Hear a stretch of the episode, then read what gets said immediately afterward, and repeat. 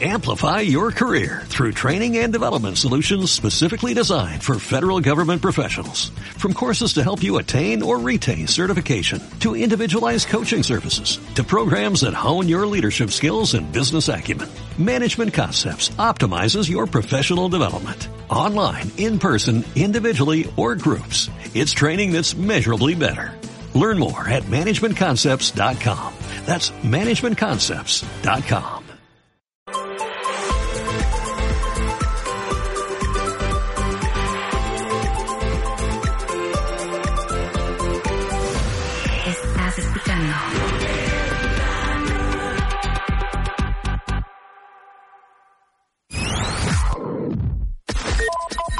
En vivo.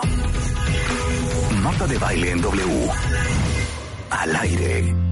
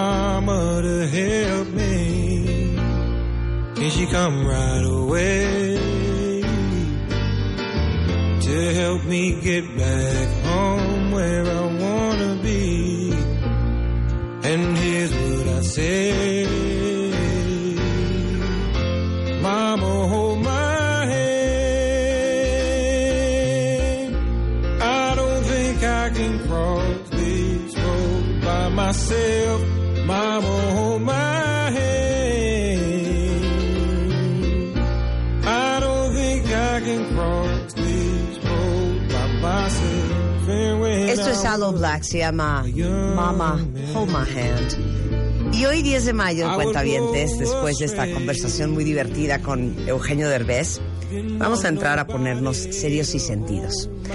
Como les decía yo ayer en el eh, game show de Bebemundo que hicimos justamente para celebrar a todas las mamás allá afuera, eh, yo creo que sin duda alguna, todas las que son mamás que están escuchando este programa, estamos ciertas que nuestra intención es siempre hacer lo mejor, siempre dar lo mejor de nosotros, siempre eh, encontrar la paciencia, la energía, el cariño, las palabras correctas, el pensamiento correcto, este, para generar la mejor relación de nosotros con nuestros hijos, pero también tratando de criar seres humanos completos y sanos e inteligentes.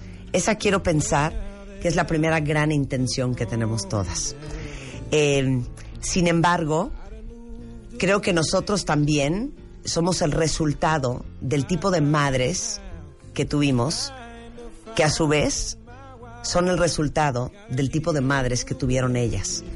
Y al final se empieza a crear una cadena de aprendizajes, a veces positivos, a veces no tan positivos, que resultan en la madre que somos el día de hoy. Y creo que la gran lucha de todas nosotras es siempre estar buscando la perfección, es siempre estar trabajando y combatiendo este la angustia, la culpa, el remordimiento, el sentir que no siempre lo hacemos bien. Y en ese, en ese equilibrio y en ese debate vivimos gran parte de nuestros días y gran parte de nuestra vida. Y un día como hoy, 10 de mayo, pues simplemente es un recordatorio de todas aquellas cosas que la gente cree que hemos hecho bien y todas aquellas cosas que son a veces muy pocas, que nosotras reconocemos que sí hemos hecho también muy bien. Sin embargo, creo que hay una gran dosis de eh, pues sí, de culpas y de, y de pensamientos y de repensamientos de lo que pudimos haber hecho mejor, de lo que hicimos muy mal. Y hoy en día, a pesar de que nuestros hijos, para muchas, ya son adultos, para otras son adolescentes, para otras todavía son bebés, siempre estamos en esa búsqueda, por lo menos las que sí estamos en este despertar de conciencia, de encontrar no solamente nuestra mejor madre dentro de cada una de nosotras, sino tratar de encontrar el tipo de madre que cada uno de nuestros hijos de manera independiente e individual necesitan que nosotros seamos. Y por eso el día de hoy, para todo lo que hemos hecho muy bien, para lo que no hemos hecho tan bien y para lo que podríamos seguir haciendo mucho mejor, es que quería tener esta conversación con tres grandes mujeres, tres madres, Tere Díaz, Aura Medina y Gaby Pérez Islas, porque siempre hemos dicho, y bienvenidas a las tres, Gracias. que Gracias. Somos el resultado de las madres también que tuvimos a nuestro alrededor. Y aprendimos a ser mamás, como nuestras mamás aprendieron de nuestras abuelas y nuestras abuelas de nuestras bisabuelas, a través de lo que vivimos, a través de lo que vieron, a través de lo que vemos todos los días, que no necesariamente es el mejor legado ni la mejor herencia, ¿no? Y en este aprender todos los días este, de los errores y de los aciertos que cometemos, pues es un viacrucis duro. Y simultáneamente, eh, porque como se los dije ayer, nos gusta hacer las cosas de manera diferente y un poco más profundas, y lo más fácil hubiera sido invitar a 10 mujeres que son madres y que son muy prominentes y hablar de lo maravilloso de la maternidad. Pero yo creo que el mejor servicio que podemos hacer el día de hoy, eh, como lo hacemos todos los días de mayo, es hablar de cosas bien importantes, bien profundas y que sí van a hacer una diferencia en la psique y en el alma de todas las que nos están escuchando hoy. Y como sabemos todas, ustedes más que nadie que son, pues, iba a decir pseudoterapeutas, pero... Y pseudomadres. Gracias. Pseudomadres y pseudoterapeutas. No, pero bueno, son terapeutas que el poder de las palabras de una mamá sobre Wow. los hijos es impresionante. Brutal. No, es, es, Devastador. la palabra es Puede ser brutal, brutal. brutal y devastadora. Sí, Creo no, no. que eh, las, eh, las creencias y expectativas que tiene una madre sobre uno también pueden ser brutales y devastadoras. Creo que la relación entre las madres y las hijas, pero también entre las madres y los hijos, Sí, claro. también puede ser brutal y devastadora.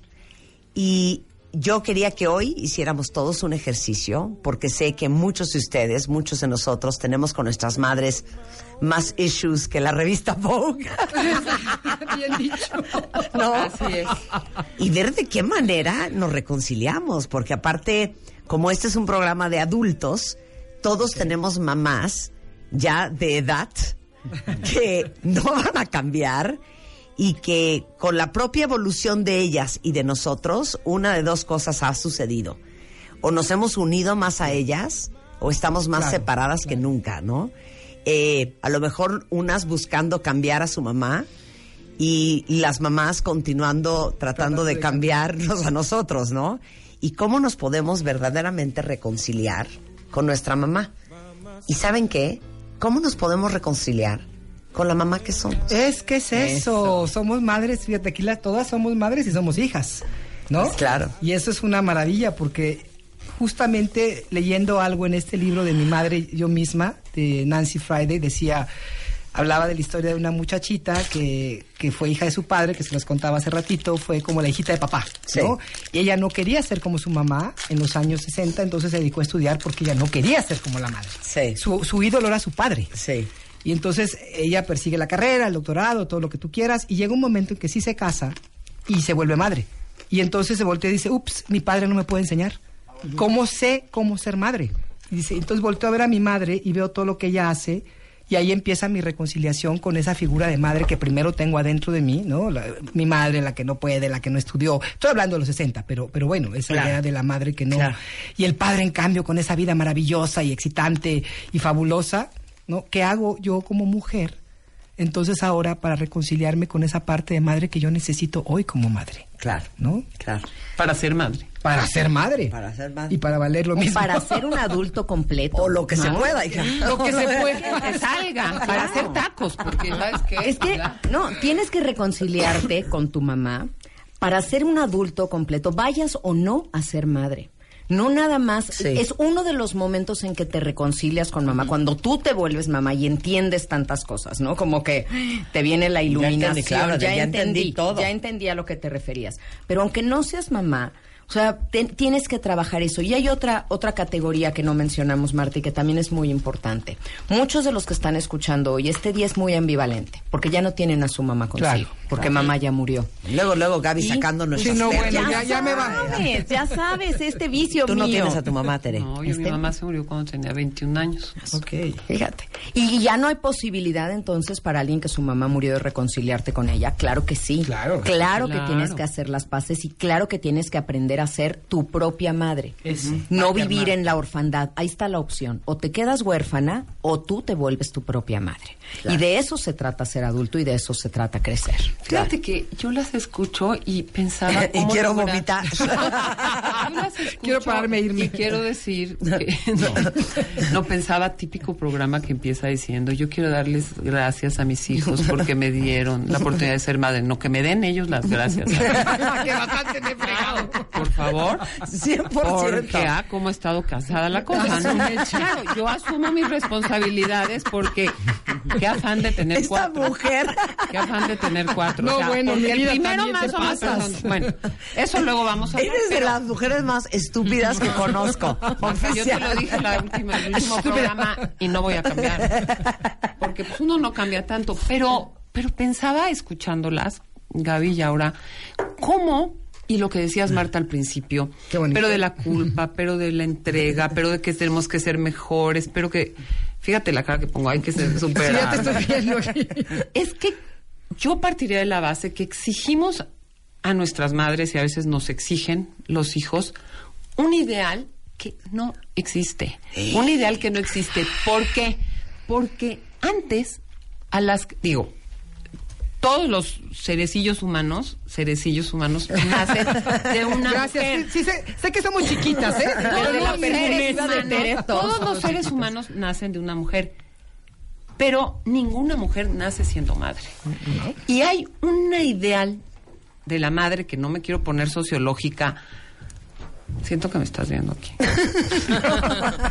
no me quiero poner sociológica. Hay un ideal de la madre tan construido desde un lugar social y económico. No voy a entrar en eso porque les voy a dar hueva. Desde tanta perfección, Pero- que es terrible. Terrible. Pero creo que hay una sobrecarga a lo que una madre tiene, puede, quiere y debe hacer. Con una renuncia fuertísima y esta cosa es sacrificada que no toca, que no toca. Agrego algo. Antes los hijos se criaban en una tribu, o sea, Sí, una exacto. madre lo, lo- lo paría, una nodriza lo amamantaba, Una la abuela, las abuelas, lo sí. la vecina lo entretenía, la hermana lo peinaba y, y todos eran contentos, estaban bien. O sea.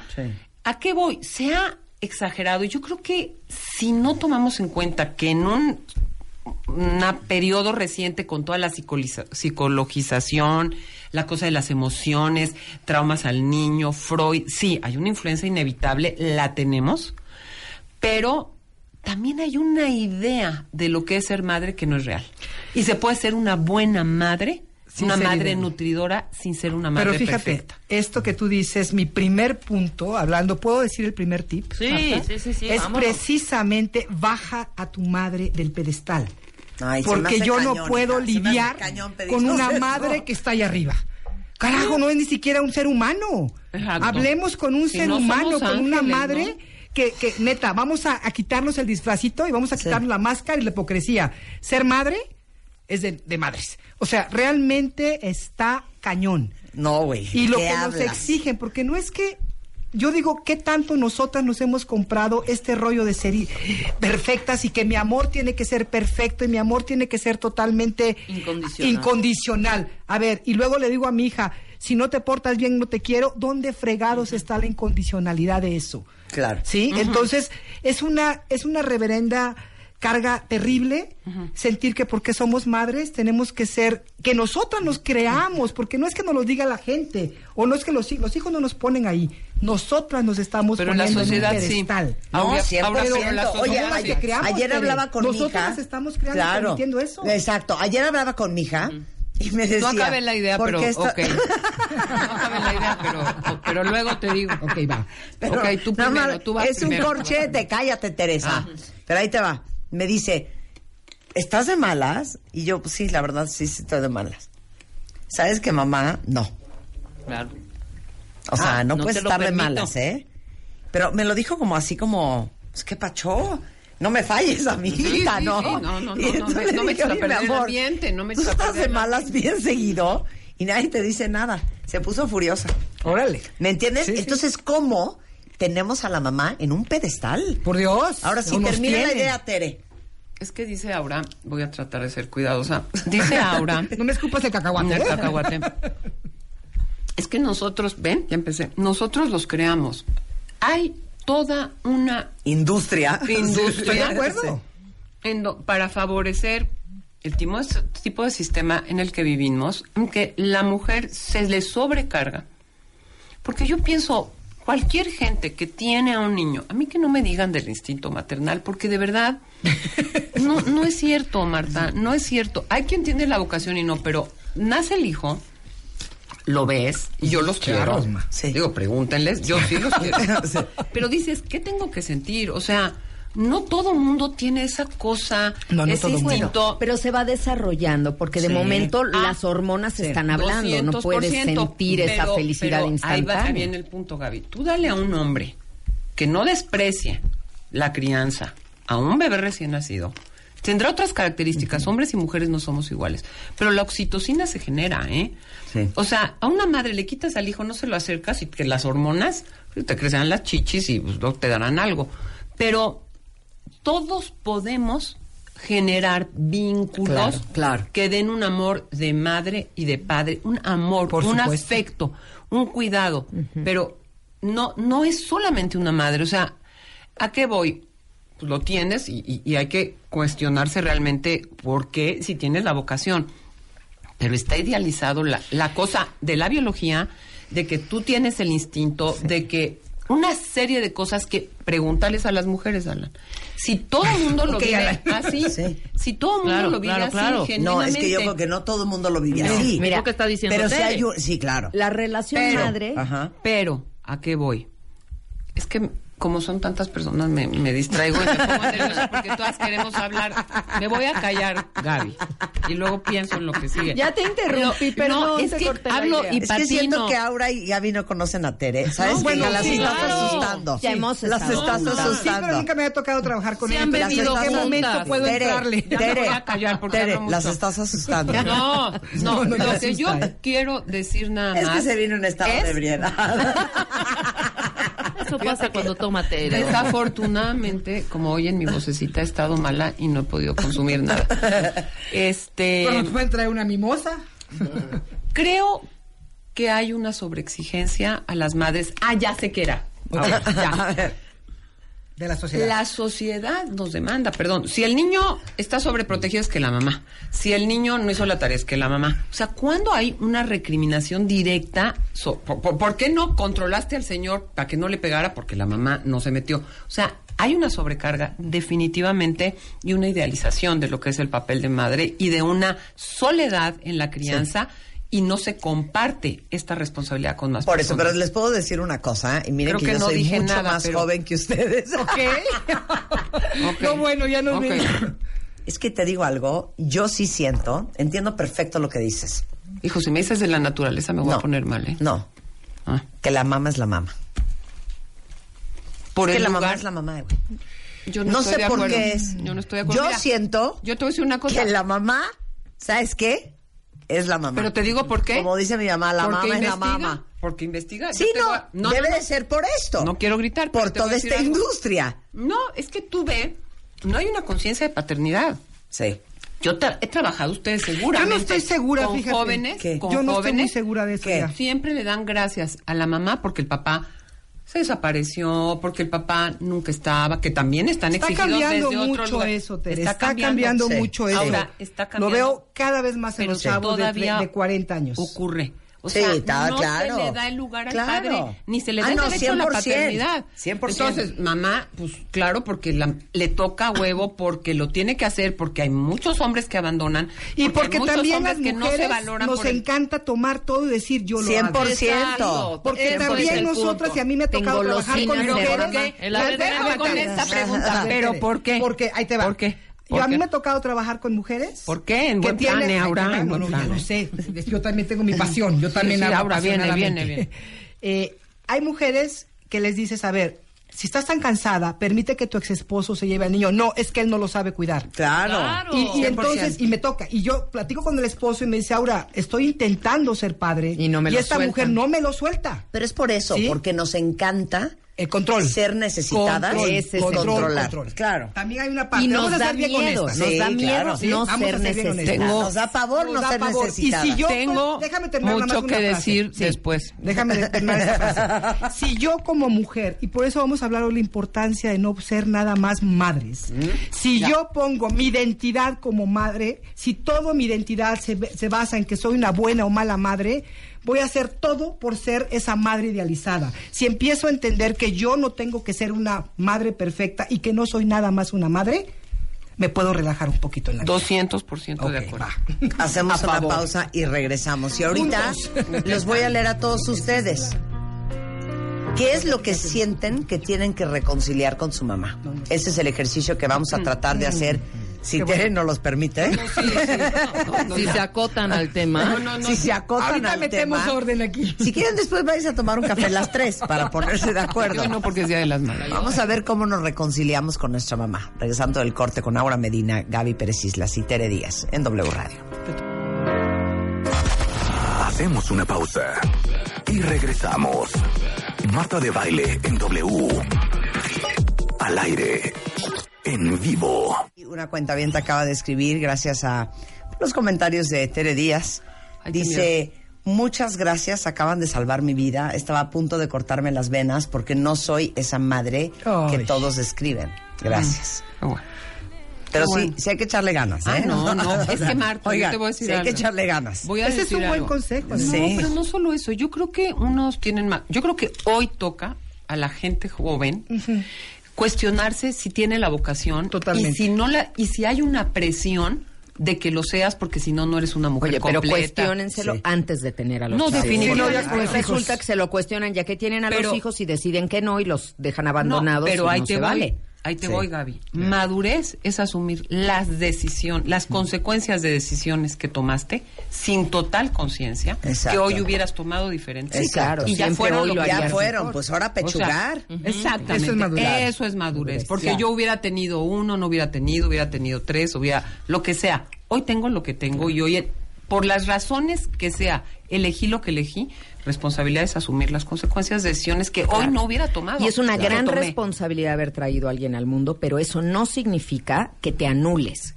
Porque yo creo, y si les, de hecho quiero preguntarles, ¿qué creen que es lo mejor que han hecho ustedes como mamá? Porque si me lo pregunto a mí misma, ¿qué es lo mejor que he hecho? Ha sido ser feliz.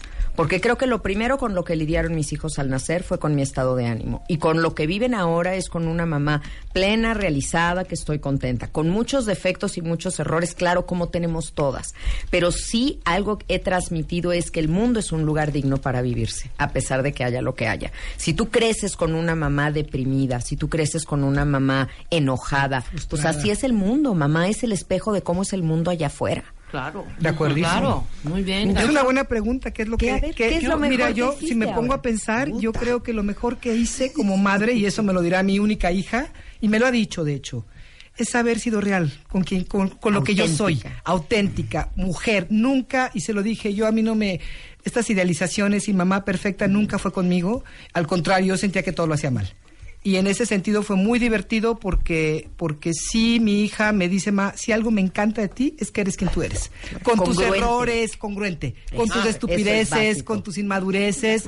Y otra cosa, que reconozco y le he reconocido a ella los errores que he tenido. como madre cuando yo los he Humildad. reconocido. Ok. Sí, a sí, ver, sí lo he- veo a Tere muy pensativa.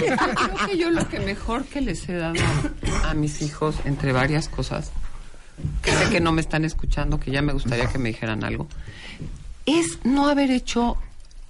Ellos son parte muy importante de mi proyecto de vida, pero no son mi único proyecto de vida. Entonces, ni los sobrecargo de expectativas mías, ni me frustro por sus errores y por sus mm, metidas de pata y ocupan un lugar muy importante, pero no son mi único proyecto de Y vida. no son Entonces, responsables de tu felicidad. Eso. ni, ni- ni yo de la de ellos. Claro, qué peso tan grande, Entonces ¿no? hay una gran influencia y me gusta estar y quiero estar siempre porque hay una parte de disfrute. Pero, pero no son mi único proyecto de vida y eso permite que ellos tengan espacios en los que yo no estoy y ellos espacios y yo espacios en los que no. eh, todo el pastel de mi vida no son nada más mis hijos, siendo que ocupan una gran rebanada, ¿no? Pero aparte, ese es, ese es un gran regalo, hija. Claro, les da margen de movimiento. Que, que dijiste algo muy fuerte, que no has sobrecargado a tus, a tus hijos. Porque cuántos de nosotros, cuántos de ustedes, cuentavientes, Te la se sienten sumamente responsables de sus papás, Muchísimos. de su mamá. Muchísimos. ¿Cuántos de ustedes, no nos vayamos lejos, Sí. cargan con su mamá porque su mamá no hizo una vida? Y la vida de su mamá son ustedes. Imagínate ¿Cuántos que- de ustedes hacen una vida con un terrible remordimiento Absolutamente. O no la hacen. porque su mamá no tiene una? Sí. ¿Cuántos de ustedes dejan de tomar muchas decisiones o toman muchas decisiones ¿En base? en base a las necesidades o expectativas De su mamá. De su mamá. Sí, está canijo. Está es un gran regalo. ¿eh? Mira, Marta, a mí una vez, no sé qué le dije a uno de ellos, porque siempre se te sale el chantajín. No, digo, bueno, perdón. tantito, tantito. No, de, oye, pero es que no sé qué, cómo es posible. No, no me acuerdo qué le dije, ni me acuerdo a cuál, porque me hago bolas. que me contestó, mira, madre, a mí no me eches tus culpas, que no me sirven para nada. O sea, una cosa de decir, ese Salud es tu pedo. Sí. O sea, ese es tu pedo. Si te cierto. culpas, si tú sientes que no. que yo te di claro. tanto y que por o sea, eso. claro. y entonces te, te paras, Marta, porque dices, imagínate un hijo que se siente que falló y que tú tiene que ser de una manera para que tú estés tranquila. Claro, pero les digo una cosa, para todos los que están escuchando y son mamás jóvenes, todavía con, con tiempo de corregir, eh, todos esos casos cuentavientes, y de veras se los decimos porque lo hemos visto una y otra vez en la vida personal y en la vida pública de este programa, que no han tomado la decisión de divorciarse por los hijos, que no han regresado a buscar el trabajo No, qué fuerte. que- que- de sus sueños Por por los hijos. que no han rehecho su vida con otra pareja por, Por los los hijos, que mucho de lo que hacen y dejan de hacer es por sus hijos. Les digo una cosa, no solamente sus hijos en el futuro se los van a agradecer a las que sí hicieron una vida, Claro, que sí se armaron su proyecto, que sí enriquecieron su mundo más allá de su maternidad, no solo se los van a agradecer, se los van a recriminar, ¿eh? Sí. Ah, claro. Sí, sí, se sí, los sí. van a recriminar. O sea, no, no, no solo no se los van a agradecer. no solo no se los van a Sí, agradecer, sino se los van a lo- se lo recriminar. van a echar en cara. Claro, una madre amargada. No, no, no, cosa. bueno, ahí les va, voy a, A ver, leer a los Pero cuentavientes. dinos, dinos antes tú, ¿qué es lo mejor que tú has hecho como mamá? Lo que sientes, claro, si entrevistáramos a nuestros hijos tendrían otra y no cosa. hagas bromas. No, yo Mm.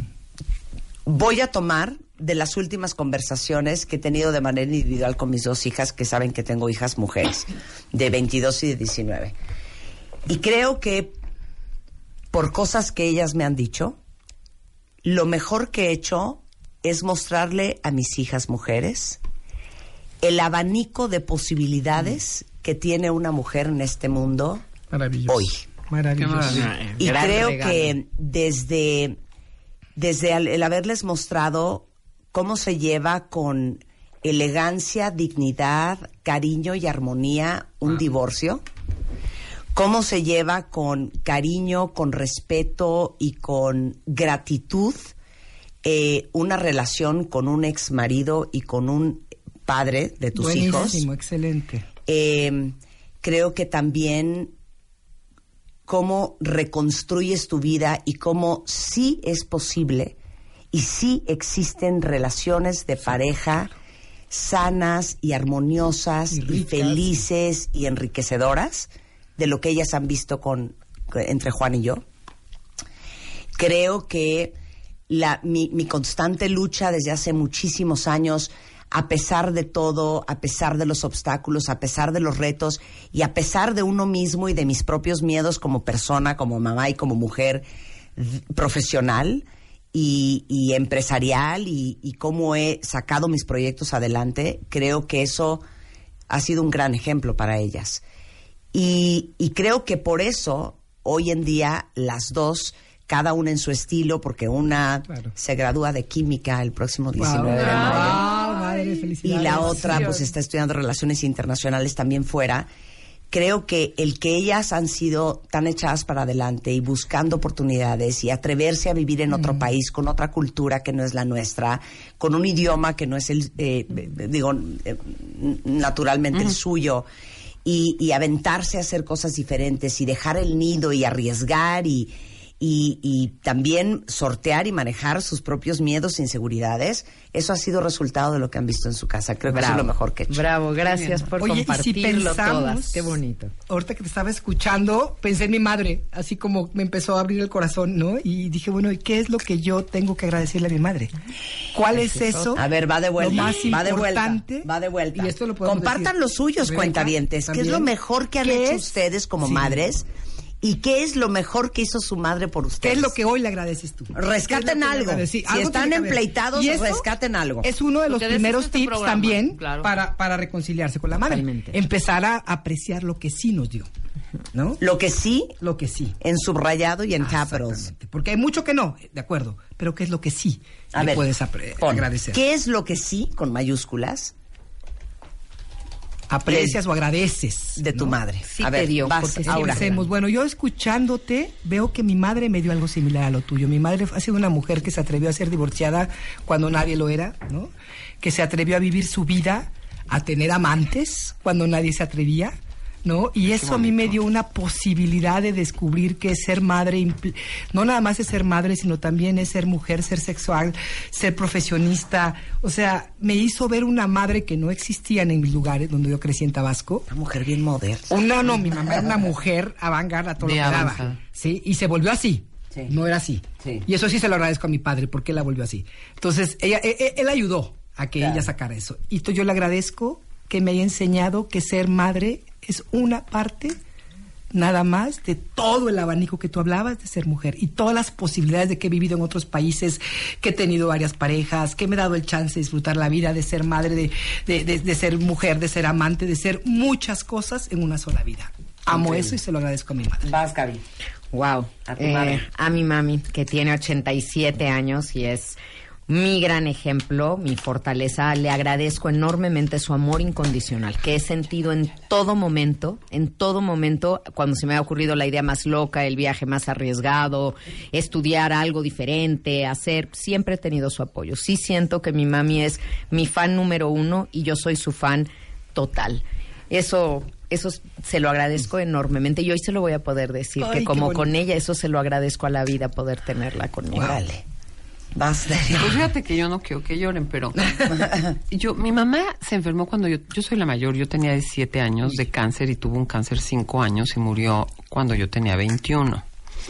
Fue fuerte porque éramos cuatro mujeres, yo soy la mayor. Entonces tuve que trabajar mucho y aquí Gaby, tanatóloga, me dirá cómo es resignificado, porque parte de lo que yo iba a decir, cómo reconciliarte con tu madre, es que tienes que resignificar la historia, porque lo que tú recuerdas y cómo lo viviste, uno, ni es toda la realidad. Es una parte muy parcial. Es una parte muy parcial de la realidad. Y dos, ya, pues podrás tener más información o lo que sea, lo que viviste, viviste, pero ¿cómo resignificas lo que viviste? Entonces, en esa cosa de haber quedado, y mi padre fue un super padre, es, eh, y yo tuve que hacer un trabajo fuerte y tuve que agradecerle. Mi mamá era una mujer muy conservadora, muy chapada a la antigua, muy cuidada de las formas, muy religiosa, a como jodía. Para andar al- almidonadas, pero súbete el escote. Sí, claro. Pero, o sea, era una verdadera cosa muy opresiva en términos de, de, de esa femenidad que, que justamente no me gusta. Sí. Entonces, y, y era una mujer buena, buena, buena, y estuvo a- al pie del cañón. Para mi gusto, demasiado de esta cosa abnegada y córrele porque va a llegar tu papá. Y yo decía, pues que llegue, ¿no? O sea, que ¿por qué tenemos que llegar antes que mi papá? Este tipo de mujeres muy chapas a la antigua, nada que ver con tu mamá. No, no. Entonces, yo tuve que darle las gracias a mí de, de que en algún sentido ella se fue y de verdad yo pude elegir un camino absolutamente autónomo y libre en el sentido de no tener que batallar y luchar con ella para, para ser la mujer que soy y que, y que he elegido ser, que se estaría bastante... Mi mamá iba a evolucionar, pero nos hubiéramos dado unos agarrones porque pequeña, mi hermana más chica se casó antes que yo. Y mi madre le dijo, de 19 años, imagínate, yo me, yo me casé y mi mamá se murió. Este, le dijo, mira, eh, yo te recomiendo que en tu noche de bodas, para que se den una idea, eh, no te desvistas completamente eh, la primera noche. Ok. De- Perdón, amo a tu etapa. mamá. Espera, Control. En paz descanse. Entonces mi mamá, ¿quieres que platiquemos? No. O sea, primero ya me desvestí Mamá, completamente. ¿quieres que yo te platique a ti? Primero ya me desvestí completamente. Y, y segundo, que imagínate el consejo. No te desvistas completamente. Pero sabes que mi Tere. Ajá. Nomás Sí, quiero, sí, voy, a, voy a cerrar. ¿A qué voy? Mi madre iba a evolucionar, pero hubiera sido como modelo de mujer una cosa... Un choque constante, claro. Eso me digo, Gaby, eso me digo hoy. Sí. No estuvo... ¿Quién sabe? No he Claro. hecho lo que se me ha dado la chingada gana, porque para empezar tuve cuatro hijos y demás. Obviamente no. Pero, pero he dicho, mira madre, pues así, así estuvo y, y creo que construí un tipo de mujer que no tiene que ver Con nada con la mujer que ella fue, que le estaba pesando ya, ¿eh? Claro. Ahorita los voy a leer a ustedes, cuentavientes. Sí, ¿A claro. quién le toca? Es Ah, que no, me toca nada a más ¿A quería yo decir Sí. que claro que en las mamás siempre somos intrusivas y siempre estamos dirigiendo el tránsito y siempre le estamos diciendo un poco, pero de verdad Represiva, creo que en el, llegaba a la no- represión. en el Sí, sí. 90% de los casos es desde lo que nosotros consideramos que es bueno para Claro, Claro, ella, sí, ella fue sí. víctima De su claro. propia Claro, madre, ¿no? claro. Así es. En tanatología decimos que la pérdida de los padres es una pérdida necesaria, porque no llegas a ser el adulto completo que debes de llegar a ser hasta Sí, que no, no, eres claro. hijo de, hasta que tú eres tu propia madre y tu propio padre. Claro, pero qué, qué fuerte lo que dijiste, Tere, porque yo creo que para todos los que han perdido a su madre y que hoy es un día particularmente difícil, y a lo mejor madres con quien tuvieron relaciones complicadas, madres con quien nunca conecta, terminaron de conectar, o Mm. Madres con quien ellos, quedaron, que- con quienes quedaron pendientes. Qué fuerte resignificar lo que significó tu mamá para ti. Y qué necesario. Y No, reasignarlo, necesario. ¿dónde te lo claro, pones en el claro. cuerpo No, y en la mente dio, para ser quien una- eres me dio hoy? la libertad. O sea, yo me digo esto. Sí. Me diste una Pues sí, libertad alguna que forma no sí, hubiera. o sea, gracias por Con irte, todo lo porque que me, me me- faltó. you set me free. Pero Claro. también porque tú eres como eres, porque co- porque si hay personas que cuando lo pierden se quedan tan, o sea, tan incompletas, algo me faltó y se quedan todo el tiempo anhelando, Claro. o sea, como que no no se mueven de ese espacio. Claro.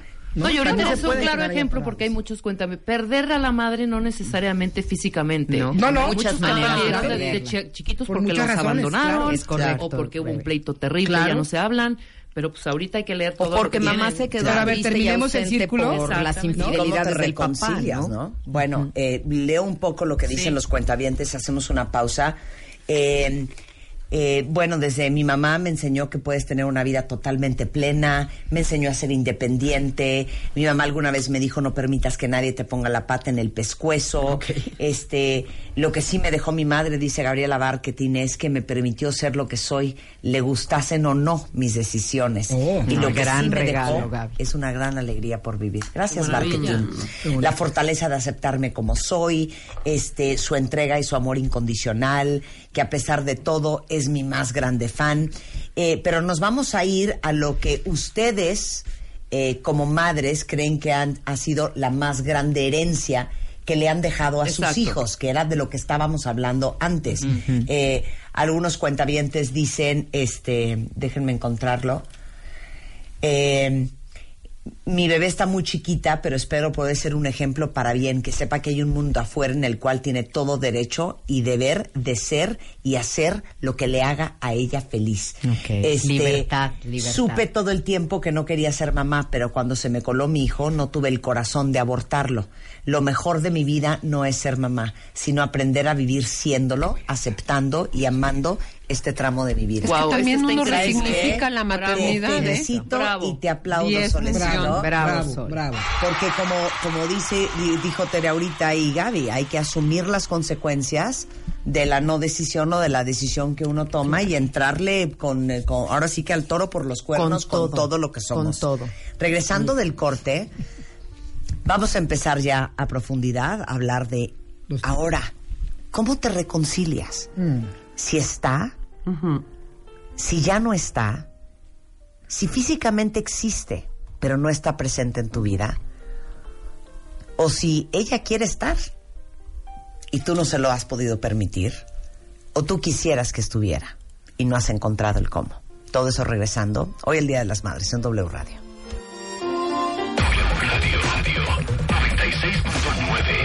De Baile. Síguenos en redes. Estamos en Instagram, Facebook, Twitter, YouTube y Spotify. W Radio 96.9 FM 900 AM. Marta de Baile. Al aire.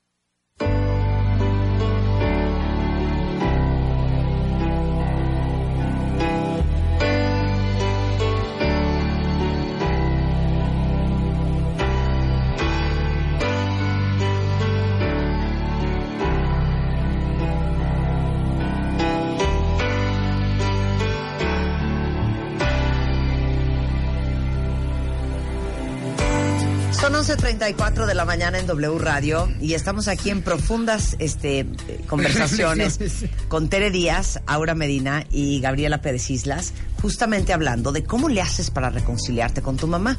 Hoy que es 10 de mayo, lejos de hablar de todo lo maravilloso que es ser madre o de agradecerle a nuestras madres todo lo que han hecho por nosotros, vamos a hacer un trabajo fuerte, porque sin duda alguna una relación con una madre puede ser la conexión más increíble y profunda y el vínculo más orgánico y natural, o también puede ser una relación llena de complejidades, llena de retos, llena de cosas que perdonar y que superar y que reconciliar. Y ambivalencia. Y ambivalencia. Porque te También. quiero, pero te odio, pero te necesito, pero échate para allá. O sea, es que Sí, yo creo que hay que integrarlo. perfecto, pero no se- te soporto, pero ayúdame, pero no te metas. O sea, está cañón. Es la que- relación más a ver, compleja. sí. Nos, daba una idea ahorita, ahorita nos, Gaby nos estaba platicando de, de hablar un poquito de lo Es que, que es realmente la A reconciliación. mí y me creo que es encanta bien como importante. definir términos para empezar a No, tener un lenguaje común con A ver, todos los ¿qué que nos reconciliar? Es que reconciliar no significa vamos a hacer las paces y vamos a volver a comer todos los domingos juntas y somos manita manita y no nos soltamos. No, eso no es reconciliar. Reconciliar es volver a sentir paz en tu corazón con respecto al vínculo que tienes con una persona, es decir, dejar de irla cargando. La reconciliación principalmente es contigo mismo, por eso es reconcíliate tú. Esté viva, esté muerta, esté presente, esté ausente, esté intoxicada, puedas o no, porque a lo mejor la otra persona ni siquiera está Ni lista. siquiera se entera, no. no. se entera y no está lista para escuchar todo lo que tú tienes Así que es. acomodar. Pero eso es reconciliarte, recuperar tu paz. Primero, punto número uno, reconocer que tienes un tema con ella, porque no hay reconciliación si no hay aceptación de que hay algo con lo que tengo Absolutamente. que reconciliar. Tenemos que empezar por ahí. Entonces tengo que, que entender que mi mamá no es esta mujer perfecta en un pedestal como esperaríamos que fuera, simple y sencillamente porque es humana. Ella dio lo que poseía y nosotros estamos dando ver, lo que poseemos. Otra vez, reconciliar es... Reconciliar es sentir paz en tu corazón por el vínculo que tienes con alguien, dejar de irla cargando.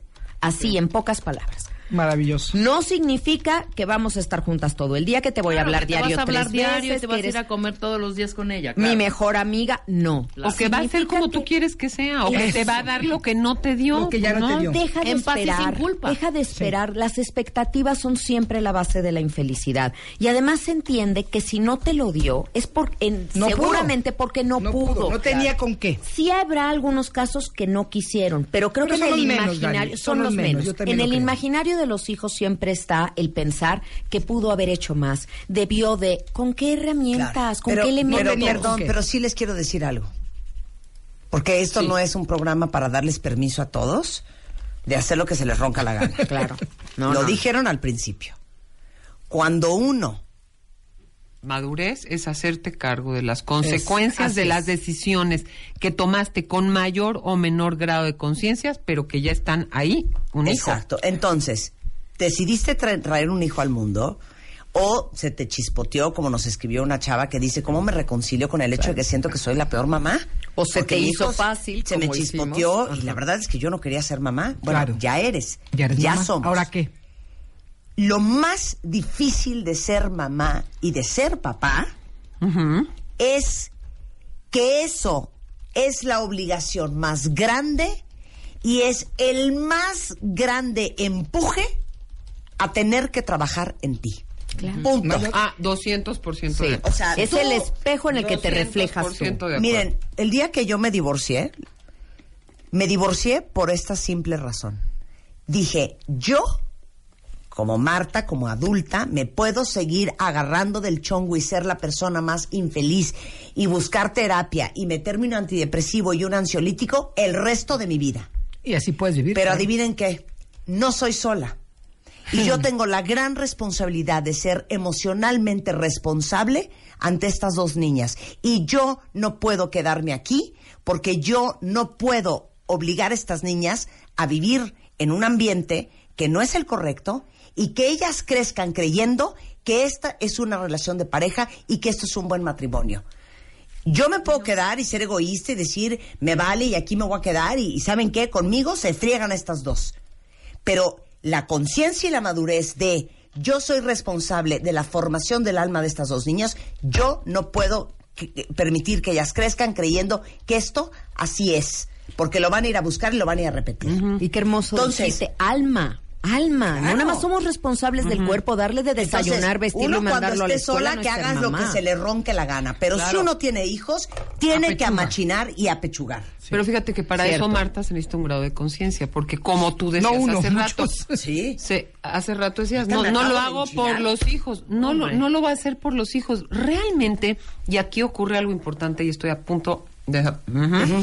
Es que me distraigo mucho con la comida, Marta. Eso es lo importante. Me confundí. Ya, Tere. No, ahorita, ahorita lo repienso porque sí es importante. No, pero es que les digo algo, de verdad, cuentavientes. Cuando uno es mamá, asume la responsabilidad.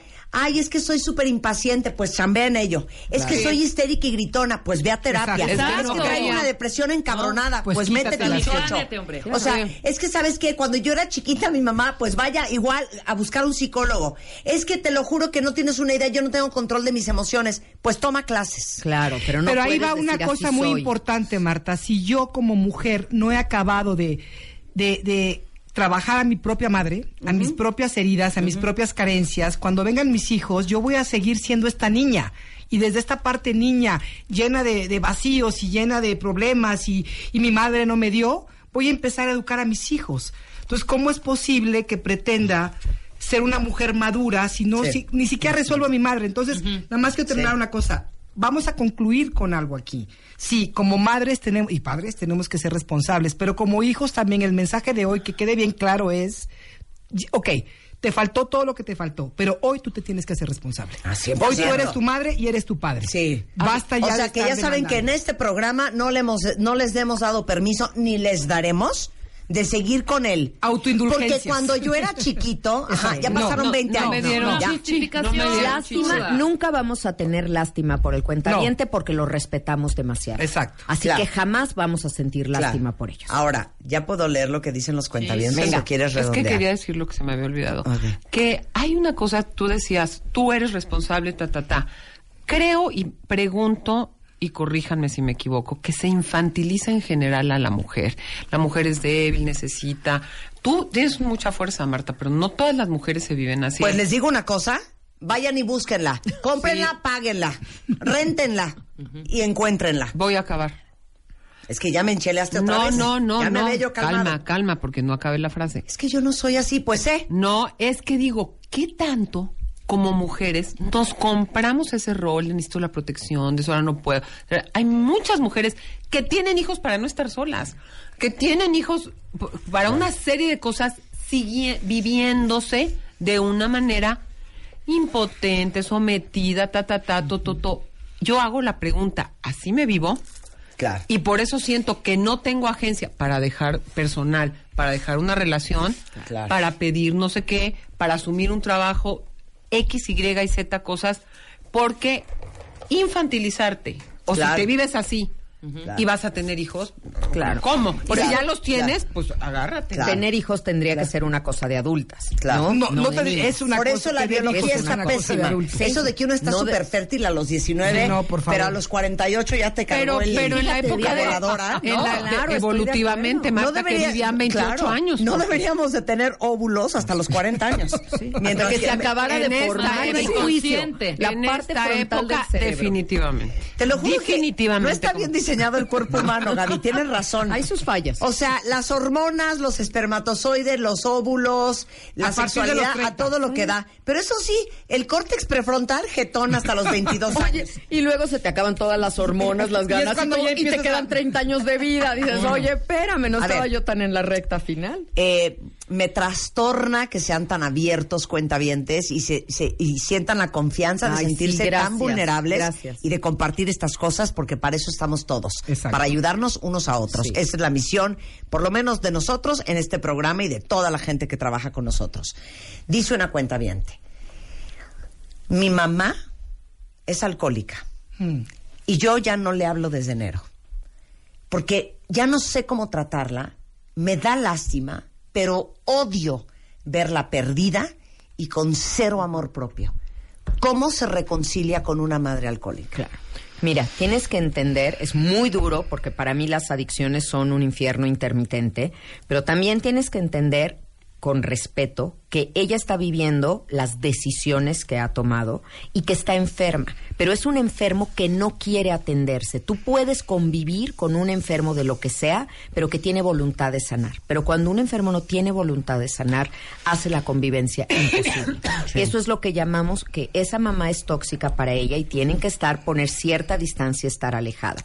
Pero ella tiene que ser, Marta, la mejor hija que ella pueda ser, no la hija que su mamá se merezca. Y eso O es- necesita. O O necesita. necesita. Nunca somos la que la otra No, necesita, sí, sí, sí. porque a veces necesitarías anularte para, para darle tu vida a la otra y de eso no se trata. Claro. Pero sé la mejor versión de ti, la mejor hija que tú puedas ser, aún bajo estas circunstancias tan difíciles. Encuentra qué es lo que te da paz.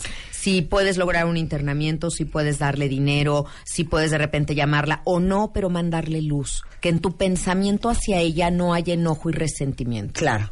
Puedes estar, puedes hacer un trabajo de reconciliación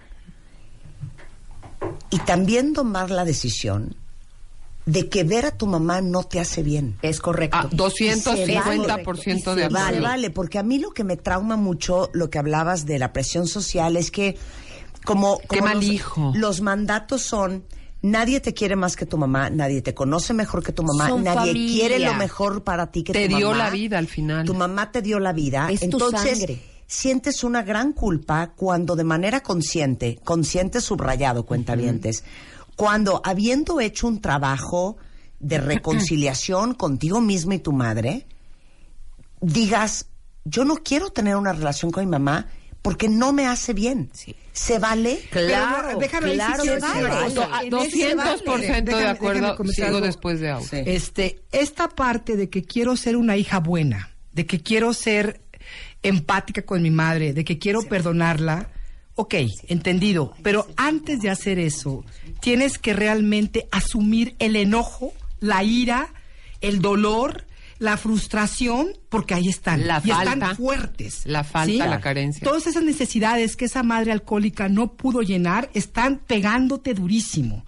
Y si tú pretendes ir a hacer un trabajo de yo te perdono por todo este rollo religioso, cultural y que tienes que ser niña Sí. buena, te estás dando en la madre a ti. Claro. ¿Sí?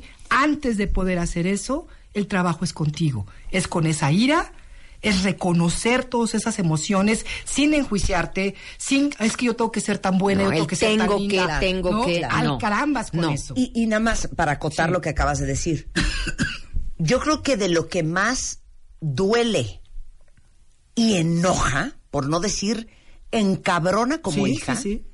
es que tu mamá no sea la mamá que tú necesitas. Por supuesto, y ese es el enojo que Sí. tienes Y que eso es tocar. muy doloroso. No puedes llegar a doloroso, reconciliarte ni sí. amar a alguien si no tocas primero esa frustración y ese enojo.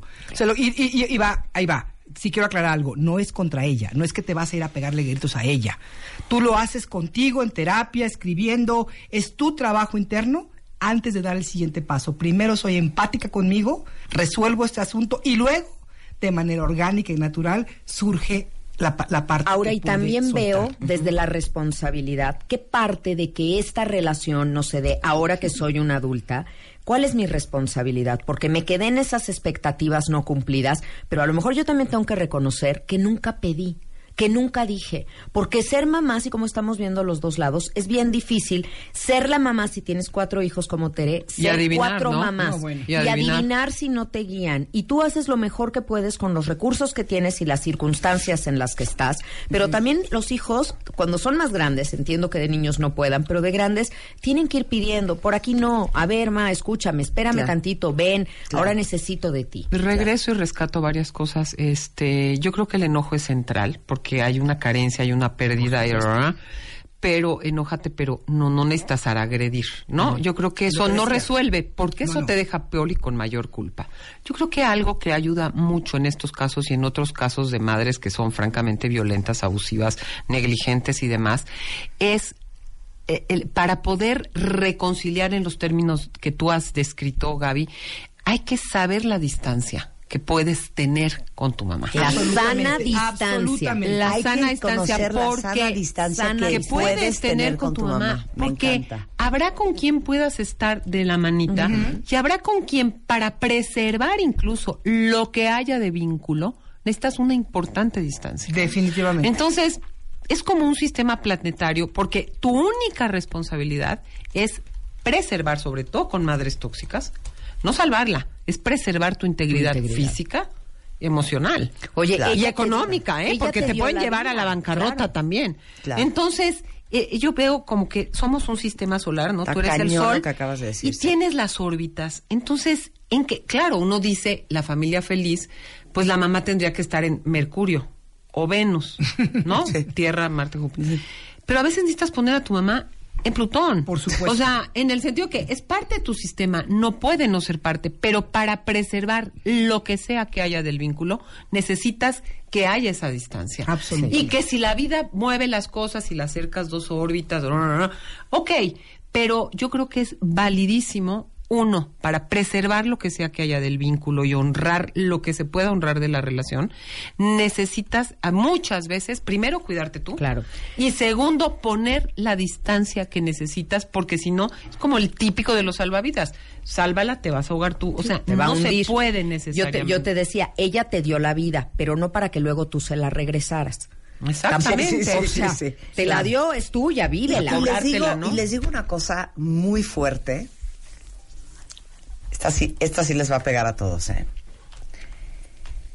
Hay una cosa que se llama personality chemistry. Mm, Absolutamente. 70% de acuerdo. ¿No? Se llama química de la personalidad.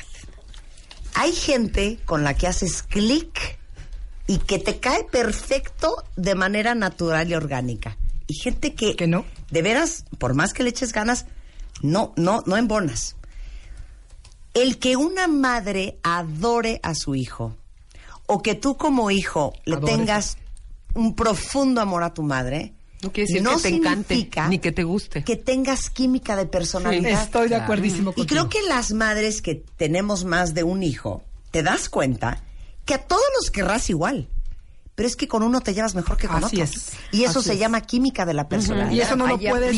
¿qué haces con eso? Igualmente, adoras a tu papá y adoras a tu mamá, pero, Pero- haces clic perfecto con tu papá y tu mamá te cuesta mucho trabajo, Eh. o viceversa. Sí, sí. Y eso se llama química de la personalidad. Y no tiene nada que ver con el amor entre Y una no madre y un ser hijo malo, y una ser madre. buena. Pero es algo que es bien cierto, y les digo algo, como madre es bien duro de aceptar que existe, y como hijo también es importante reconocer que eso no depende de ti. Claro. Es una cuestión de temperamento. Pero qué claro lo tienen los adolescentes que su Ah, mamá no, les cae sí. bien, ¿no? Sí. Claro, pero Sí. pregúntense ahí, si mi mamá no fuera mi mamá, ¿la escogerías como tu amiga? Y yo creo que ahí te das cuenta. Tras catelas. Ahí te das cuenta. No voy a pedir que nadie me lo conteste, pero Sí, nada no, más, no. nada más piénsenlo ustedes. Eso es si una no pregunta fuera bien tu importante. mamá, ¿la escogerías como tu amiga? Sería tu amiga. Y ahí vas a entender eso de la química que tú estás diciendo de la personalidad. Bitch from hell.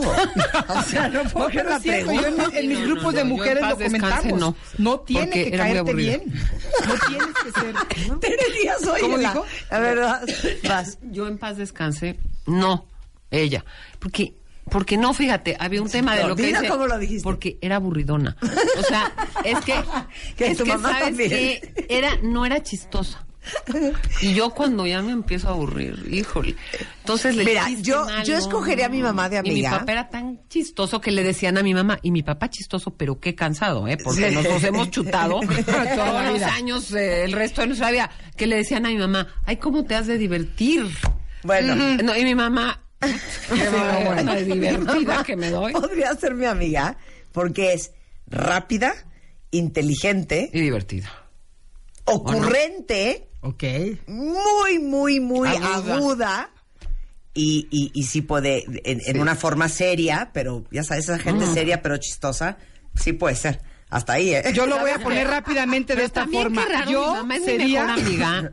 Es que yo digo, no sé, yo, yo me lo No. pregunto, porque te voy a decir, eso es que yo, mi viaje de graduación lo quiero hacer con mi mamá porque es mi mejor amiga y qué miedo, qué raro. No, no, qué miedo. O Yo hubiera sido muy.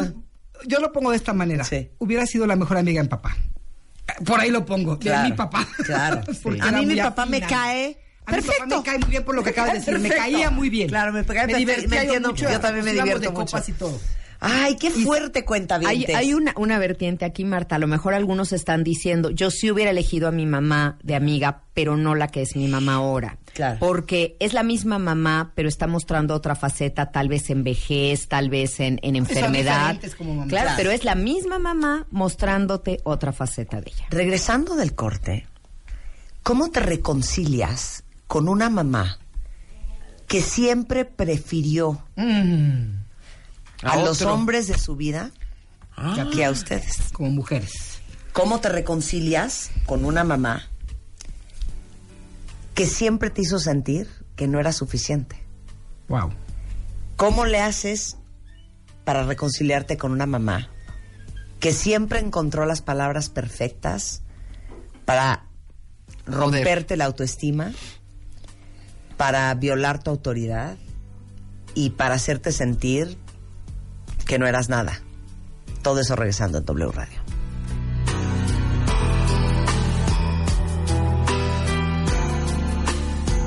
W Radio 96.9. Marta de Baile. Descarga la app de W Radio. Y escúchanos en vivo. Son las 12, eh, 10 de la mañana en W Radio y hoy estamos celebrando el Día de las Madres, haciendo pues labor de introspección, que ya saben que para eso somos buenos aquí en el programa. y estamos tratando de ayudarles a todos, de ayudarnos todas y todos a reconciliarnos con nuestras madres. Porque sin duda alguna, como lo dijimos abriendo el programa, estamos de acuerdo que para muchas la relación con la madre ha sido totalmente natural, con un vínculo extraordinario y Con con, las y menos, con ¿no? un entendimiento muy claro. Las menos. Sí, yo creo que las Las menos. más. Existen relaciones difíciles con la mamá, eh, relaciones que no, no terminan de cuajar, vínculos que no terminan de armarse y, inclusive hasta rotos están. Y para muchas, la relación con nuestra madre ha sido un reto toda la vida y una lucha constante, Una lucha constante. de ella con nosotros y de nosotros con ella. ¿Cómo te reconcilias? Tomando por reconciliación la, ex- la definición de Gabriela, que es simplemente Recuperar tu paz, tu paz. No restablecer la relación o verse siempre, sino dejar de ir cargando a alguien. sino, sí, restablecer tu paz y estar tranquilo con lo que sea que es y con lo que sea que ha pasado con Sí, tu mamá. Llegar a términos y con la realidad, no con Claro. las expectativas. Claro. Y, les digo una cosa, y parar este, este ejercicio que creo que todas hemos hecho alguna vez en nuestra vida de querer cambiar a nuestras mamás. Eh, por ahí va mi Misión punto ahorita. imposible. ¿Qué Sí. tanto esta lucha interna de la que tú hablas, Marta, que es muy clara en la mayoría de las mujeres, yo no quiero ser como mi madre, qué tanto tiene que ver con esa parte de nosotros que ve a mamá? Fíjate, por una parte estamos muy enojadas, no nos cae bien, no nos gusta, pero por otra parte la tenemos bien idealizada. Claro. Mi mamita nadie la toca. Claro. ¿No? ¿Cómo me voy a enojar con Es ella? el peor insulto Claro, en sí. México, ¿no? Que te mienten la Sí, madre. Y estamos con Aura Medina, con Gaby Pérez Islas y con Tere Díaz justamente hablando del tema y muchos de ustedes nos han mandado, híjole, unas declaraciones bien, Bien fuertes, fuertes. De, de lo que necesitan reconciliar.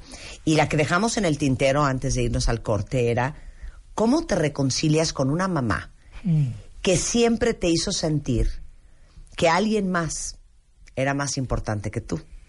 En el caso específico de esta cuenta ¿cómo le haces para reconciliarte con una mamá que siempre quiso más a sus hombres que a sus hijos? Qué fuerte. tema. Porque claramente yo creo que ella se sentía más conectada a esos hombres que con su maternidad. Pero finalmente, ¿a quién perdona uno? Al culpable. Disculpas al inocente. Perdonas al culpable. ¿Te diste cuenta? Sí, falló. Fue un error de ella porque tú te sentiste muy mal. Pero perdonar hasta lo imperdonable debe de hacerse. Te voy a explicar por qué. Un abuso sexual. El abuso sexual es imperdonable. Y sin embargo, tú mereces perdonar para tú no irlo cargando. ¿Cómo perdonas todos los casos que nos dijiste? ¿Quién prefirió a otras personas? ¿Quién me anulificó? Quien dejó a sus ¿Quién hijos encargados con la abuela por irse con el novio en turno. Porque yo todo merezco eso. perdonarte. Yo merezco perdonarte para no irte cargando. Cuando entendamos que el perdón es un regalo que me Para doy a mí, mismo, claro. exacto, que no te estoy dando a ti. No es que diga, te doy like a lo que hiciste o me parece bien o te lo aplaudo. Simplemente yo ya te perdono para yo seguir adelante. Porque ese perdón se vuelve un ancla que a mí no me deja avanzar en la vida. Ahora, yo insisto mucho que para, Para poder llegar tú. al punto del perdón, necesitamos primero trabajar con lo que está Con las impidiendo, emociones. con todo eso que no me permite abrirme a ti. A ver. Porque al final, el hecho que tú hayas hecho, el hecho que tú como mujer, como madre, hayas preferido a tus hijos, está hablando de una de tus necesidades no resueltas, a tus hombres, Ajá. perdón. Entonces, yo obviamente cuando, cuando vivo eso, pues me enojo muchísimo, pero si yo trabajo con eso, como decía hace ratito, y vuelvo a lo mismo, porque para mí es importantísimo la cuestión emocional, es el kinder de todo esto. Si yo no trabajo con mis emociones, to- es como lo que está sustentando, es el, el piso del océano.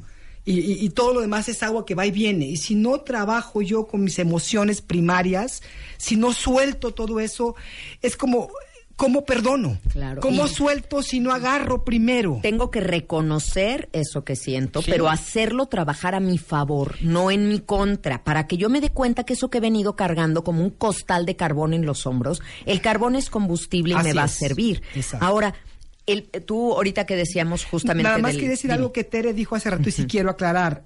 No es irlo a trabajar encima de la persona. Sí, no, Tienes razón, no es agresión. Esto lo trabajas tú en un lugar seguro, en terapia, con alguien que te apoye, porque es muy difícil que te contenga. Claro, muy que es, que es un, pos- un poco el caso de otro cuentaviente, y no estoy leyendo nombres porque Sí. tampoco queremos ventilar su vida privada. Es, yo no odio a mi mamá, pero es una mala influencia para mí, porque Mm. está, es una persona llena de miedos y me los transmitió. Claro. Yo ya puse tierra de por medio, ¿no? Hablando de la distancia Buenísimo. sana que uno necesita.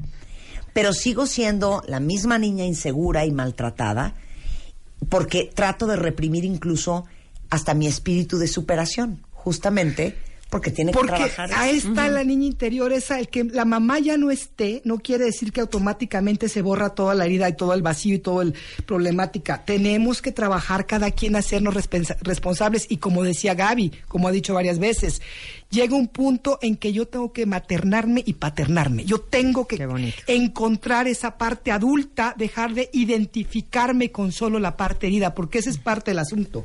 Estoy identificada con la niña herida. Claro. ¿Y dónde está la adulta que tome cargo de esa niña? ¿no? Yo, yo, ¿Dónde está tu adulta? ¿Dónde está tu parte adulta que es la que tiene que maternar hoy?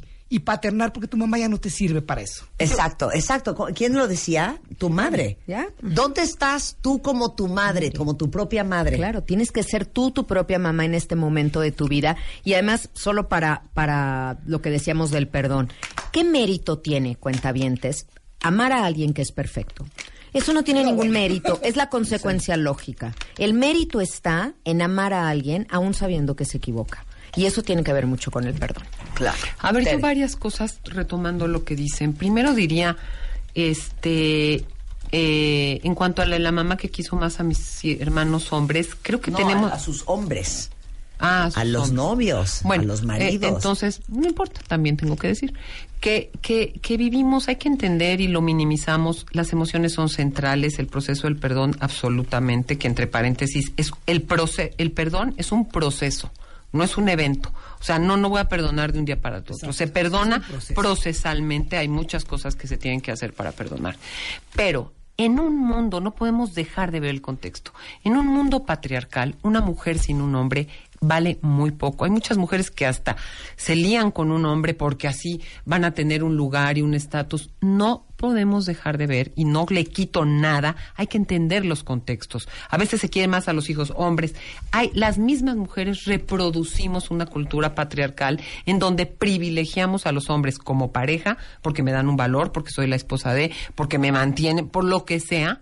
Entonces, nos sobra entender el contexto acotado No, no, es en el camino. Pero agrego algo, Marta. Tú tienes que ser tu madre y tu padre. Pero yo tengo una frase que, que ayer se me ocurrió en la noche y que ojalá y mis hijos la entiendan. Es, madre, no solo hay una. no solo hay una. Yo creo que muchos pueden cumplir. Tu mamá te puede dar algo.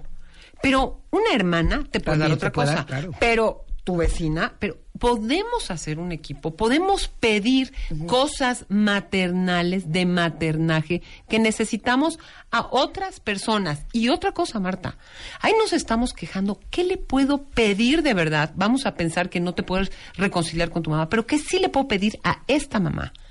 Porque fíjate que es interesante, por, por ahí alguien me contó de este Jodorowsky que hace esas cosas de psicomagia, Psicomagia, sí. en donde una madre le dijo a un hijo, mira, que, que te- ya te, que te cagué la vida, ok, ya, ya. ¿Cómo te compenso? ¿Cómo te compenso? Entonces, ni te voy a dar el amor, ni te voy a inclusive. dar chicha, ni te voy a dar... ¿Ya qué? ¿Cómo compenso? Este, te, te vas de viaje, te regalo un departamento, este, te, te llevo de comer. ¿Qué necesitas ¿Qué hoy? hago ya así, neta? ¿Qué necesitas hoy? ¿Qué le puedo pedir a mi mamá hoy realista? Porque estar con la letanía de Y desde tú la que no me diste. no la niña. Ya, la chingada. O sea, ¿qué puedo pedir? Oye, madre, por favor, esto o esta otra. Muchas madres reparan hasta con los nietos, fíjate. Sí, No pueden tener la afectividad ni el aprecio. Pero por- que simplemente lo reconozca, Tere, eso Hijo. ya es muy importante. Ah, Cuando tú ah, reconoces golazo. como mamá que te equivocaste, ya para el hijo, ahí ya hay una una, re- una validación de lo que has 300% de sentido. acuerdo. de lo Una madre que 300% repara, sana heridas. Claro. Una Porque yo, un padre. como madre. terapeuta familiar, mira, ha habido sesiones de padres ancianos, donde el hijo recono le nunca me dijiste, nunca. Y el padre tieso, o la madre Y tiesa, que no puede hacer mucho, lo escucha y le dice, "Nu- nunca lo vi así. Claro, Mm. claro. O Claro. lo agarra así, tieso, ¿no? O tiesa.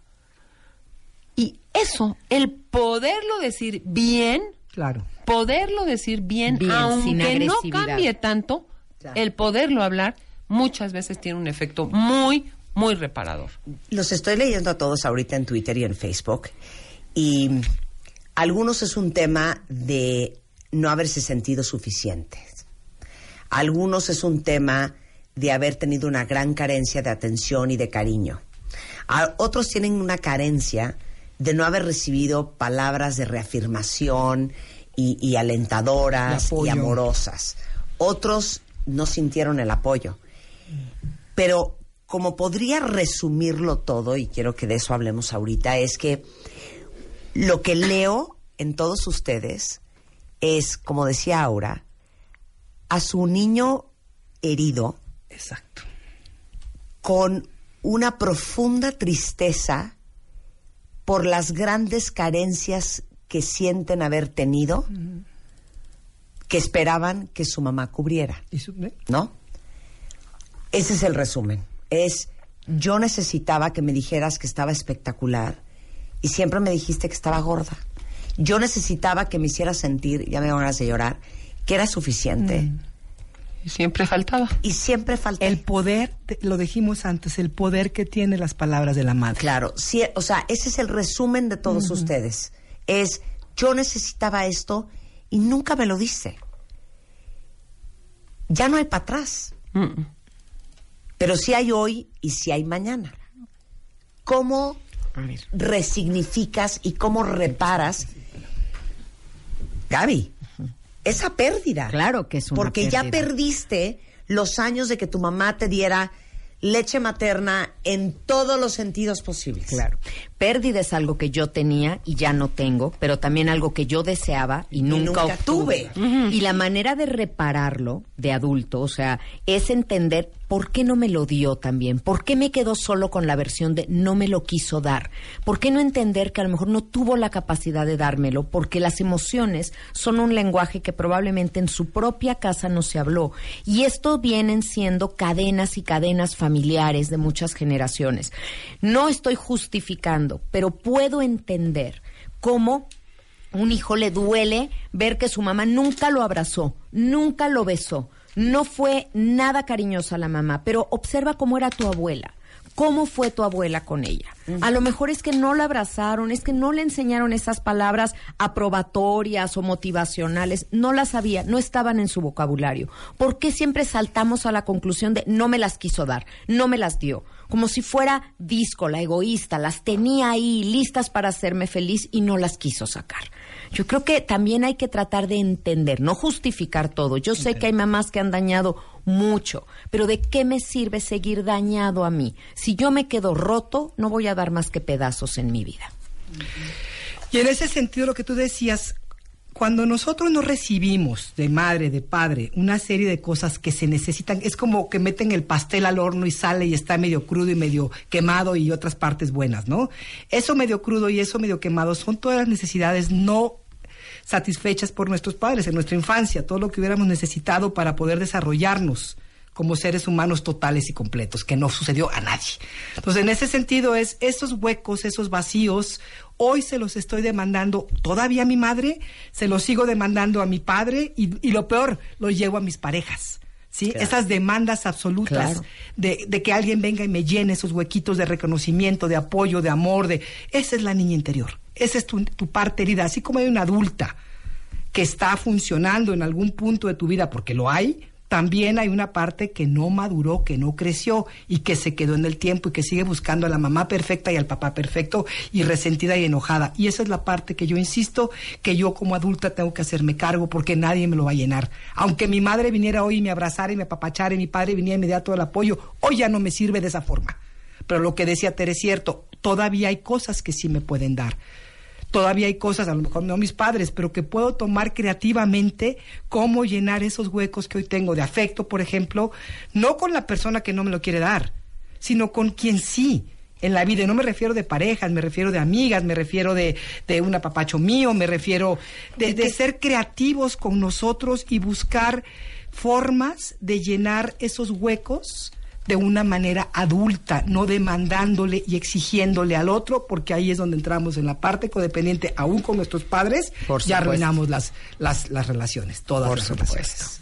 Yo de mis Serio. 19.6 puntos que anoté para el programa, voy a decir cuatro. A ver. Uno que ayuda a sanar es habla con testigos. Yo recuerdo mi madre, ya les conté que se murió muy... Y le, le preguntaba a una tía, "¿Cómo- ¿cómo, cómo, ¿cómo vivió? ¿Qué hacía? ¿Cómo era? ¿Cómo, ¿Cómo la veías tú? O sea, muchas veces la mirada de testigos te permiten ver otras realidades que no puedes ver de tus padres, de tu madre, ¿no? ¿Qué, qué, qué le dieron, qué no le dieron? ¿Cómo observaba ella lo que pasaba Oye. con nosotros? Su infancia. su infancia y Sí, claro. muchísimas cosas. Entonces, Buenísimo. uno habla con testigos porque te van a permitir cambiar la perspectiva de la historia. Dos, no esperes lo que no será, pero sí se pueden actualizar las relaciones, si no yo no trabajaría en lo que trabajo. Hoy tú eres una persona que no eras, necesitas otra cosa y ella es una persona que no era. Tenía las cartas que tenía en el momento que jugó como jugó para ser tu mamá, pero sí puedes actualizar la relación. Y actualizar la relación tiene que ver con reparar lo que se pueda reparar y con ver quién eres tú y quién es ella hoy para ver ¿a qué da? O sea, si tengo un huevo y plátano, pues puedo hacer un licuado raro, ¿eh? Porque le falta leche. Pero ¿qué sí puedo hacer con lo que hoy tenemos? Y pide lo que puede ser, a lo mejor es simplemente escucha, a lo mejor es, este, págame la luz, a lo mejor, lo que sea, ni siquiera afectivo. Pide lo que se pueda dar. Y yo creo que algo central para actualizarnos y ser maduros es integrar las contradicciones. Yo creo que son vínculos complejísimos. Hay un libro muy bueno de Carlos G. Vallés que se llama Te amo y te odio.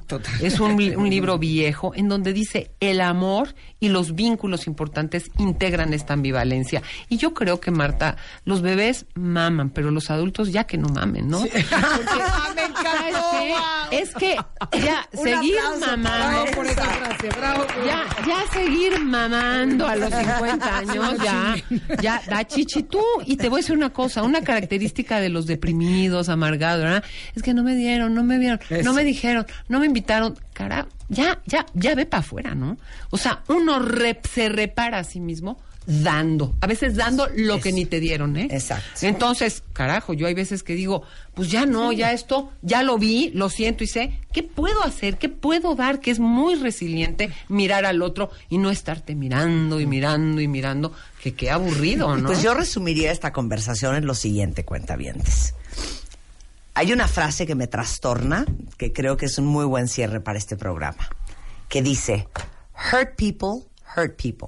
Ay, sí. La gente lastimada, lastima gente. Claro. Nuestros padres, muy probablemente, hicieron lo que pudieron con las herramientas que tenían. Porque nuestros papás, nuestras mamás hoy, también son hijas de otras mujeres.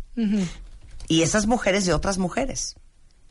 Y el dolor y la lastimadura se va repitiendo y se va perpetuando. Por eso siempre decimos que el que no repara, repite. Ellas también fueron víctimas de otro sistema maternal que nos heredaron a nosotras.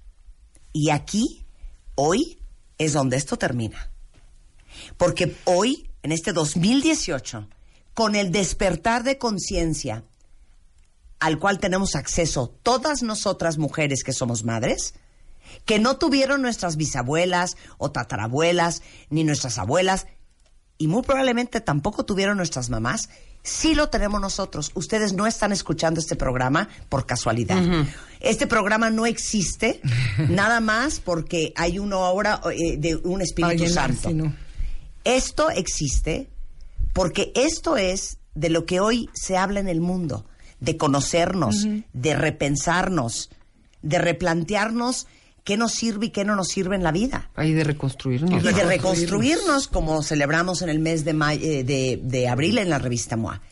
Hoy, todas ustedes tienen la oportunidad de rehacerse, pero también tienen la obligación de reconstruirse si tienen hijos en su vida, para que sus hijos no sean gente lastimada, que el día de mañana que tengan hijos, también lastimen hijos. Sí.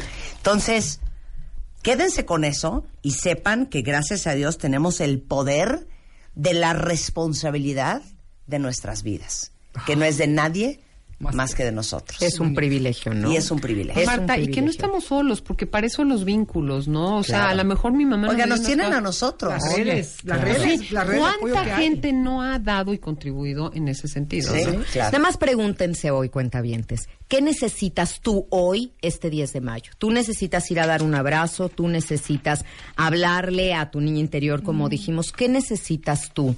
Y acuérdense Darte de una un cosa, ser madre es un cargo vitalicio, no mientras vive el hijo, mientras vives tú. Y lo digo con muchísimo respeto porque no me sentiría a gusto si hoy no menciono a todas las mamás que no tienen a sus hijos consigo y que este día les duele el alma porque sienten que no son mamás o no están completas. Claro que sí, puede no estar físicamente a tu lado, está en tu corazón. Y yo nada más cierro con la palabrita responsabilidad. Porque para mí eso es todo hoy en tu vida. Bueno, Y a chambearle, cuenta vientes, a chambearle como mujeres y a chambearle porque somos mamás. Muchas gracias, Tere Díaz, este dicen en Twitter. Eh, Aura Medina, este, Aura Medina W en Twitter también. Y Gaby Tanatóloga. Muchas gracias, Gaby. Gracias, Gracias por encantada este de estar aquí. Feliz Día de las Madres, cuentavientes. Y como somos a toda madre y a toda conciencia, pues a darle. Hacemos una pausa y de- regresando del corte, Más sorpresas. más sorpresas, cuentavientes. Un gran porque lanzamiento, hoy un gran les tenemos un un gran gran regalo a todas las mamás de este programa. No se vayan, ya volvemos. Eh. W Radio 96.9 FM 900 AM 900 Marta de baile. Al aire. Amplify your career through training and development solutions specifically designed for federal government professionals. From courses to help you attain or retain certification, to individualized coaching services, to programs that hone your leadership skills and business acumen, Management Concepts optimizes your professional development. Online, in person, individually, or groups, it's training that's measurably better. Learn more at managementconcepts.com. That's managementconcepts.com.